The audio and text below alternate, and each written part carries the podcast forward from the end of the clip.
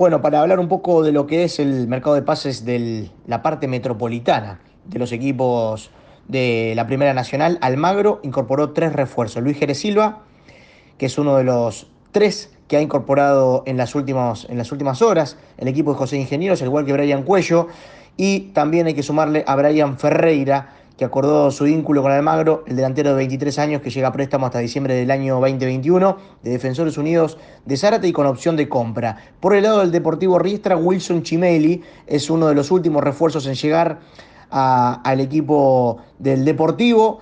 Eh, hay que tener en cuenta que viene de jugar en Pilar, en el nuevo equipo que disputa la última categoría del fútbol argentino. También vamos a hablar de que Temperley vuelve un conocido. Se anunció el regreso de Ariel Colsera, delantero de 34 años, de último paso por Sarmiento de Junín.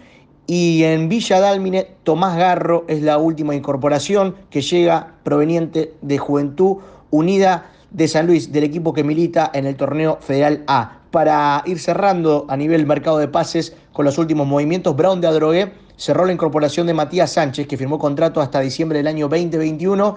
Recordamos que fue campeón del, eh, fue campeón del mundo juvenil y campeón de la Copa Libertadores y es uno de los refuerzos de Brown de Adrogué. Con respecto a San Martín de Tucumán y el fallo del TAS, se espera la mediación para el día 16 de septiembre, donde estarán el tribunal, estará también Roberto Sagra y estará Claudio Tapia. Aún se espera por la decisión final del tribunal para ver qué pasará con el torneo, torneo que todavía no tiene una definición muy clara. Es verdad que hay varios proyectos dando vueltas y el que ha tomado mucha repercusión este último, estas últimas horas tiene que ver con el proyecto que habla de varias fases para determinar quién serían los, los ascendidos a la liga profesional de fútbol de nuestro país. La realidad es que simplemente un rumor, es simplemente uno de los proyectos, no está confirmado.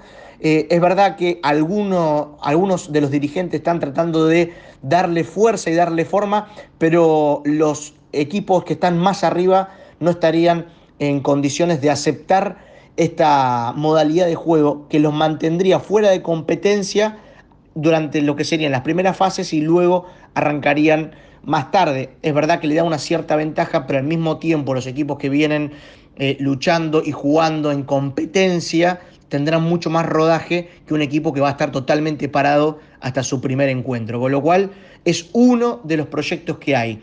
Fases, siete fases para definir lo que serían los ascensos y equipos que esperan en fases superiores según eh, la tabla de posiciones. Algo que San Martín de Tucumán claramente eh, ni participó ni tiene opinión al respecto porque está esperando lo que va a pasar con el tribunal, con el famoso TAS y ese 16 de septiembre que será una fecha importantísima tanto para San Martín como para el fútbol del ascenso específicamente de la Primera Nacional.